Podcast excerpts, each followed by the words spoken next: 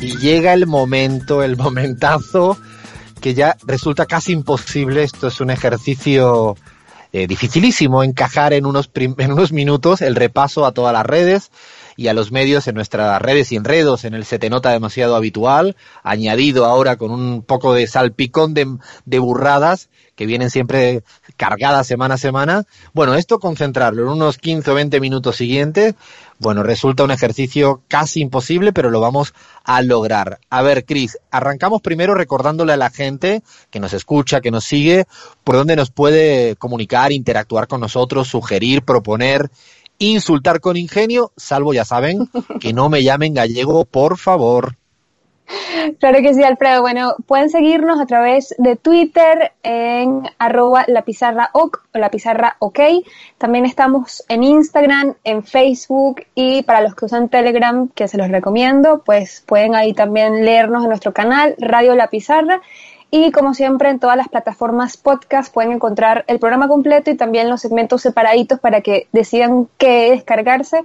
SoundCloud, iTunes, Spotify, iBox y Radio Cot para Argentina, por supuesto, en los medios tradicionales, Radio M750 en Argentina y Radio Pichincha Universal y en nuestra también em, aplicación en Android y también para Apple. Así que estamos hasta en la sopa no nos estamos, estamos hasta en la sopa, esa es una frase ya no acuñada por nuestra Crismar, eso sí nos deja en ridículo, lean Abraham cuando hace la pronunciación exquisita para todas esas palabras, ¿no? De SoundCloud, Radio Code, que no sé cómo lo ha dicho esta vez yo me perdí, ¿eh? Yo ha habido un momento donde me perdí. A ver, eh, Chris, un servicio público a la humanidad, ¿cómo se dice coronavirus en inglés? Dilo tú, pero en tu tono, ¿eh? Por favor.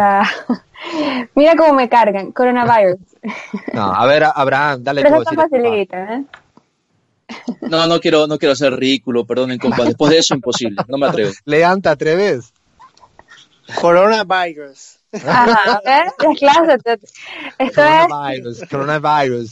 Open English está funcionando, chicos. Aquí clases en línea. Mira que ahora los negocios online están repuntando. Bueno, chicos. Pelotudeces, no, espérate, ¿qué de pelotudeces se está haciendo hoy en día en la cuarentena, eh? Veo cada vídeo que me muero, pero bueno, eso será harina de otro, de otro día. Ahora dale que, y por favor te pido, arranquemos con buena letra en redes y en redes, Chris, porfa buenas noticias, Alfredo. Entre todas las malas noticias del mundo, pues hay peores. Así que yo, siempre lo digo, siempre puede ser peor. Este viernes, contra coronavirus y marea, Almagro presionó para celebrar las elecciones de la OEA y así atornillarse a la legislación ejecutiva de esta organización. Ganó las elecciones, por ahí lo felicitaron. Departamento de Estado de Estados Unidos dice, bajo su liderazgo confiamos en que OEA oficial con Luis Almagro será, seguirá manteniendo un hemisferio de libertad democrática, seguro y próspero que respete los derechos humanos. Pero por si fuera poco, la ex ministra de Seguridad de Mauricio Macri, Patricia Bullrich, muy conocida ella por la defensa de los derechos humanos, Dice, felicitaciones Luis Almagro por haber sido reelegido secretario general de la OEA. Esta clara derrota del, del castrochavismo fortalece las democracias de América. Sigamos construyendo a través de la libertad, la república y la convivencia. Alfredo tomo un sorbito de café para, para ver cómo... Sí, es, es, es, importante esto que dices, Chris, porque ha salido más desapercibido ¿no? en, en, en esta aluvión de noticias del coronavirus. La elección de Almagro ayer, eh, que primero hay que decir que se hizo eh, con irregularidad, dado que eh, un, un grupo importante de países, hasta 17, había solicitado posponer la cita electoral por falta de garantías legales y sanitarias fundamentalmente porque era imposible que los cancilleres de los países pertenecientes a la OEA pudieran estar presentes en la votación. ¿Por qué era importante que los cancilleres estuvieran presentes? Pues fundamental pues porque la, es la máxima representación en esa instancia y segundo y principal porque eh, desde Estados Unidos, desde Almagro, podían llevar a cabo una eh, seguidilla de presión una presión como se ejerció contra embajadores siempre es más fácil que hacerla contra cancilleres y así fue. Mike Pompeo, día antes de la elección, llamó uno a uno a todos los embajadores presentes en la OEA, fundamentalmente apretando muchísimo a los países pequeños, logró doblegar a República Dominicana y Panamá y algunos otros países del Caribe Esto hizo que la elección al final fuera 23 a 10, ganó Almagro contra María Fernanda Espinosa, pero un dato para tener algo de esperanza, no por la victoria de Almagro, que ya sabemos lo que nos viene, sino porque es la primera vez en las últimas décadas que el ganador eh, lo hace teniendo enfrente un bloque con tantos votos como en este caso aglutinó María Fernanda Espinosa, que más, más allá de su nombre, es que México y Argentina, los dos grandes, dos grandes países de la región, no estuvieron eh, a favor de Almagro y esto implica, o, o, mejor dicho, demuestra que hay un nuevo pivote geopolítico en la región, como la semana pasada hablábamos respecto a la preponderancia de México, al cual se le suma la dignidad, diría yo, y valentía de Argentina de no haberse eh, sumado y torcido el brazo frente a las presiones brutales de Mike Pompeo. Así que gana Almagro en condiciones de irregularidades, algo que se le da muy bien al señor Luis Almagro. Ahora sí, nos vamos para otra parte del mundo. Cris, cuéntame algo lindo, por favor. Bueno, Alfredo, mientras unos dan eh, lecciones de, de, de, de, ser canallas, pues es Cuba, sigue dando lecciones de humanidad y solidaridad del mundo. Eh, no solamente en lo que re se refiere a, al coronavirus ahora, pero fíjense que Cristina Kirchner eh, Fernández de Kirchner dice, me pongo a pensar cuánto tiempo pasé en el último año en La Habana, casi 100 días, y siento que aunque tuviera 100 vidas, ellas no me alcanzarían para expresar mi agradecimiento a esta Cuba solidaria, castigada por los poderosos, pero digna y altiva.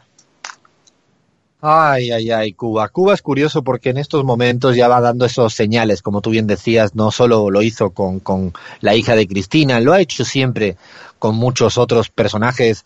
Eh, y lo último fue con este barco del Reino Unido, que incluso el canciller del Reino Unido tuvo que hacer una declaración pública de agradecimiento a Cuba por recibir un barco, un, un crucero, creo que tenía incluso con casos positivos contagiados de, de coronavirus. Y bueno, para eso, qué mejor que escuchar a, no en palabras de un tuit del canciller Bruno Rodríguez, ¿qué dijo esta semana en respuesta a eso? Dice, dijo nuestro Fidel Castro, en las relaciones internacionales practicamos nuestra solidaridad con hechos, no con bellas palabras. Hoy Cuba da un ejemplo de ello. Pasajeros y tripulación del crucero británico eh, Braemar retornan de manera segura a Reino Unido. Cuba salva, es la etiqueta. Pues tal cual, no creo que sea más oportuna. Cuba salva y además incluso en términos de coronavirus pareciera que este producto que es una vacuna para otras cosas que ellos tuvieron, fue utilizado con éxito en China y creo que se está utilizando, diría yo, en más lugares del mundo sin que lo estén haciendo público. Esa es una sospecha e hipótesis que tengo. Alfredo, sí, se trata del interferón alfa 2B, que es un producto del interferón alfa 2B humano recombinante, es un producto que viene desarrollándose un tiempo Cuba y que ha mostrado eh, resultados satisfactorios desde el comienzo, desde que desde el comienzo de la pandemia, desde cuando China empezó a entrar en contacto con Cuba y se empezó a dar este intercambio. Y recordemos que Cuba es uno de los países pioneros en desarrollo de biotecnología, fue hacia fines de los años 70, principios de los años 80 que Fidel Castro eh, puso un fuerte énfasis en el desarrollo de la biotecnología y obviamente es, eh, es, conocido por todos el énfasis que puso en el sistema sanitario en general, que es ejemplo en el mundo. Justamente un país, eh, tal como decíamos al inicio del programa, que se ocupó y se preocupó por la salud por encima de otros indicadores no financieros eh, y eso creo que ahora cuando las papas queman que dicen en mi tierra pues creo que tienen mayor preparación que el resto. Ahora nos vamos para nuestro querido y amado Brasil. Qué pasa por allá en las redes Cris bueno Lula ya está con el togo a los Bolsonaro diciendo al tiempo que Bolsonaro llama a la pandemia histeria pide que se aprueben un decreto de calamidad pública. Debería gobernar a más de 200 millones de brasileños y no satisfacer su ego. Deje de mirarse en el espejo y mire a los habitantes del país. Alfredo. Ay, ay, ay. La verdad que llamar a esta pandemia histeria, lo de Bolsonaro está siendo ya no es gracioso, es irresponsable, porque además también se ha metido con China, ¿no, Crismar? Sí, bueno, básicamente eh, fue su hijo Eduardo Bolsonaro, que también es senador, recordemos, culpó a China directamente por el virus, haciéndose eco además de las palabras de Trump, que le llama el virus chino, y la embajada de China en Brasil le ha respondido tajantemente de esta manera. Sus palabras son extremadamente irresponsables y suenan familiares. Siguen siendo una imitación de sus queridos amigos. Al regresar de Miami, desafortunadamente contrajo un virus mental que está afectando las amistades en nuestros pueblos, Alfredo. Así que. Está muy bueno, ¿no? Con lo de virus mental, este me, me, me gustó el, el, término, pero sí, la irresponsabilidad de Bolsonaro en gestionar esta, esta pandemia me parece preocupante, no solo por lo que ocurre en Brasil, sino que en el fondo esto es un tema global. Nos alegramos que en China eh, el número de contagios haya desaparecido en los dos últimos días. Ojalá esto sea una, una señal hacia el mundo y fundamentalmente para aprender cómo hay que hacer las cosas cuando vienen este tipo de cosas. Y el otro país donde está la cosa que arde, realmente preocupante, allí tenemos a nuestro Abraham, eh, situación, como él decía, muy fea, ¿no? Muy complicada, Abraham. Antes de leer el tuit, yo quisiera que me dijeras y le dijera a la audiencia, teniéndote allá, eh, la, la, no sé, la tensión debe ser y el pánico absoluto, ¿no? Total, total, compa, sí. La situación acá se está desbordando. Creo que los medios tienen una responsabilidad enorme para aplacar esta histeria que se empieza a, formar. Y bueno, eh, transcurren muchos videos preocupantes a nivel de redes. El llamado desde acá, desde la pizarra, es a seguir las comunicaciones oficiales y a asumir que esta cuarentena va para largo. No podemos entregarnos al dramatismo de manera tan prematura. Hay que ser eh, muy prudentes con lo que vamos a denunciar y sobre todo informarnos de forma adecuada para evitar el, el drama, compás. Tal cual, mucha, mucha prudencia, mucha responsabilidad, que no hay otra ahora mismo para afrontar esta situación. ¿Y qué se dijo por allá en términos de, de tweets, eh, Crismar? Bueno, Santiago Bascal. No, no, no. Ay, perdón, perdón. yo, yo, trato, yo trato, ¿verdad? Pero es que ellos no se ayudan, Alfredo. Mira lo que dicen. Limitar el control parlamentario cuando al gobierno se le han dado poderes extraordinarios con el estado de alarma supone concentrar el poder de Sánchez en Sánchez y en Iglesias. Es un peligro para la libertad y la democracia. El virus de Wuhan como coartada para llevarnos al modelo chino. No, la verdad, la verdad, bueno, Santiago Bascal, le recordamos a todas y a todos que es el, hoy en día es el secretario general del tercer partido más votado en España, que no es poco, Vox, la ultraderecha más a la derecha que la derecha. Y, eh, como bien decías, pues claro, esto es todo lo contrario a la responsabilidad, a tener una suerte de respuestas de Estado eh, empezar a cuestionar los liderazgos y, y, además decir esto de nos va a llevar al modelo chino, la verdad que no sé si parece que no aprenden, porque incluso ellos también fueron muy responsables eh, haciendo un meeting gigantesco cuando ya la cosa estaba difícil. Y en vez de dejar todo eso atrás y mirar hacia adelante, pues no de nuevo uno más que procura sacar tajada política en esta situación que es la salud lo que está por encima de cualquier cosa. Bueno, así venían las redes y los medios, eh, las redes bien cargaditas y ahora me voy para los medios de comunicación. En nuestro particular se te nota demasiado, Abraham, a ver qué dicen, no sé, los, los grandes diarios serios del mundo. Abraham. Abraham se nos cayó. Hola, hola, hola. ¿Me escuchan? ¿Me escuchan? Ahora, Me están boicoteando los medios. Ahora medios sí. serios. Te hemos vuelto, te hemos vuelto. Sí, yo creo que te cortó alguno de ellos. Sabía que tú ibas a decir cualquier cosa y yo dije, ¿qué le ha pasado aquí al Abraham? ¿O es el chico que rápidamente le quitó el enchufe y chao? no, aquí estamos, aquí estamos. Los medios que me quieren boicotear, no, aquí estamos porque hemos recogido, hemos seleccionado escrupulosamente esas perlitas, ¿no? A las que nos tienen acostumbrados. Vamos a arrancar con Uruguay, compa. Agárrense con esto. La red 21 tituló. Ayer, este viernes, y me parece gravísimo, la calle Pou descarta por el momento la cuarentena general y mantiene, mantiene aumento de tarifas. Recordemos, compas, que hasta el viernes se contaron solo 94 casos en Uruguay. ¿Qué te parece, Alfredo? Bueno, claro, es que me preocupa tanto, Abraham, tanto lo uno como lo otro. Eh, lo de la cuarentena, que ya es preocupante, insisto, me preocupa bastante lo que que lleguemos tarde. Eh, pongo un dato. En España empezó la cuarentena total cuando el número de muertos rozaba 200 y cuando el número de contagiados reportados eh, estaba cerca de 2.000. Eh, afortunadamente, por ejemplo, en la Argentina la cuarentena arrancó con 100 casos eh, y con eh, tres muertos. Y eso creo que es una forma de tener que aprender de lo que pasó en China y lo mal que está pasando en Italia y en, España. Pero que Uruguay me preocupa tanto lo de la cuarentena como que vaya a contracorriente de lo que todo el mundo hoy en día está haciendo y es tener políticas justamente amortiguadoras en el grado económico y social. Ojalá por fin los tarifazos no se apliquen ni en la coyuntura ni después de la coyuntura, pero pareciera que la calle Pou no aprende. ¿eh? Alfredo, Alfredo. Sí. Un, detalle que agregar que Uruguay hace muy, muy pocos días que registró su primer caso de coronavirus. De hecho, seguía siendo uno de los pocos países de Sudamérica que casi no se habían registrado casos. Y me preocupa eh, de forma alarmante cómo aumentó en tan pocos días, llegando a casi la misma cantidad de casos que tiene Argentina hoy por hoy, cuyo primer caso fue hace mucho más tiempo que el primer caso de Uruguay.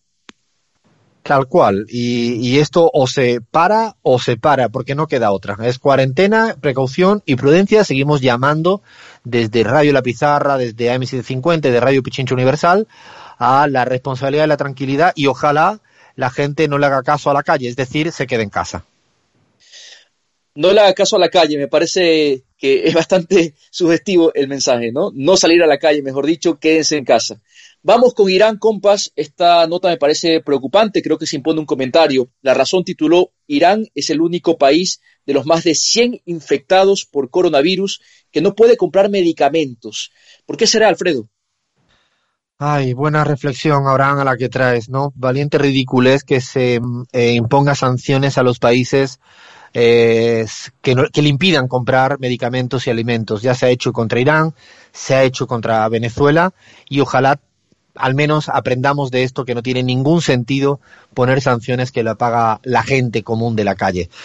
Ay, ay, ay, ahora llévame a Ecuador porque seguramente vas a traer noticias fantásticas de allá, ¿no? No, noticias descabelladas que lamentablemente trascienden de las fronteras de mi país. Es una noticia mundial lo que ha pasado en mi ciudad, en Guayaquil. Escuchen esto, portal La Historia tituló Ministra Romo dice que el bloqueo de la pista del aeropuerto de Guayaquil, ordenado por Cintia Viteri, entre paréntesis, la alcaldesa de Guayaquil, es grave, dice la ministra Romo, pero no es momento de polemizar. Como contexto rápido, la alcaldesa de Guayaquil, Compas, Cintia Viteri, hace un par de días ordenó el bloqueo de una pista en el aeropuerto de la ciudad de Guayaquil para impedir el aterrizaje de un avión proveniente de España, un avión con una consigna humanitaria que iba a buscar pasajeros para llevarlos de vuelta a su país. Bueno, para la ministra de Gobierno, María Paula Romo, esto no es grave, eh, no es un delito de lesa humanidad y no es momento de polemizar. ¿Qué te parece, Alfredo? Tenemos el audio, si quieres, lo ponemos. dale play, pon el audio. Vamos con eso, Fer. Yo asumo la responsabilidad de proteger mi ciudad. Asumo la responsabilidad encargada de proteger a los guayaquileños y guayaquileñas. Señorita, señora, alcaldesa de Guayaquil, Cintia Viteri, este es un problema global y si no estás coordinado con el mundo mundial, ten cuidado que en algún momento pidas una ayuda o crees que tú tienes, Cintia Viteri, toda la cantidad de producción, barbijos y test. Imagínate que ahora los que producen test eh, de coronavirus le dicen no, no te lo vamos a dar, no tiene sentido. Esto se trata de construir un mayor lazo internacional de solidaridad y lo que hizo Cintia Viteri puso, además en riesgo a, los pilotos, al avión. Bueno, mejor no, no sigamos por esa vía porque ya le dedicaremos algo, no un especial, a ver quién es Cintia Viteri, porque si alguien hace este tipo de cosas en estas situaciones, me imagino, no la quisiera tener como amiga en ningún otro momento. Increíble. Lo, lo más eh, paradójico es que al siguiente día se declara enferma de coronavirus, ¿no? Y no hay razón para, para no creerle, pero es lamentable, ¿no? Quiso impedir que un avión proveniente de Europa, ¿no? de los apestados de Europa, descienda en suelo guayaquileño porque aparentemente esa gente apestada tendría coronavirus. La paradoja es que Cintia Viteri hoy es un foco de infección en Guayaquil, se ha declarado enferma y bueno, hay que ver entonces cuál será la reacción de la fiscalía, que no es muy eh, digamos, proporcional, no. muy equitativa, que digamos. Yo me pregunto, Alfredo, ¿qué hubiera pasado si Paola Pavón cerraba el aeropuerto en la prefectura, en la provincia de Pichincha? Pero bueno, eso ya es para otro análisis. Iría a la cárcel, seguramente. Totalmente. Bueno, vamos con Chile, compas. Mega Noticias tituló Aprobación de Piñera sube a un 12% según Caden. Mal momento para vender humo, compa, ¿qué te parece? Sí, solo me quedo con una palabra. Cuando alguien sube para llegar a un 12% es que estaba muy abajo, ¿eh? Se forzó demasiado el titular en el se te nota demasiado de la noticia chilena. Ahora nos vamos para la BBC News, como diría nuestra Cris. La BBC News, bueno, haciéndole juego a la xenofobia, lamentablemente tituló así, coronavirus o coronavirus, el Chernobyl chino. ¿Qué tal? ¿Qué ganas tienen de buscar culpables donde no los hay en una pandemia global? Pero bueno, eh, ¿qué más se dijo en términos de xenofobia con el tema del coronavirus? La vanguardia tituló Díaz Ayuso, alcaldesa de Madrid, el virus llevaba tiempo aquí, no tenemos una goma del pelo que no sea made in China una reflexión profundísima de la gobernadora, no, de la, no es la alcaldesa de Madrid, ella es la gobernadora de la comunidad autónoma de Madrid. sí, pero realmente, si esas son las reflexiones interesantes que tienen, estamos apañados, pero apañados es apañados, porque realmente no, es, es, es imposible ¿no? Que, que, estemos en manos de estos personajes y que le echen la culpa a, a, China cuando es China hoy en día la que está mostrando solidaridad ahora con el mundo y así, así debe ser afortunadamente.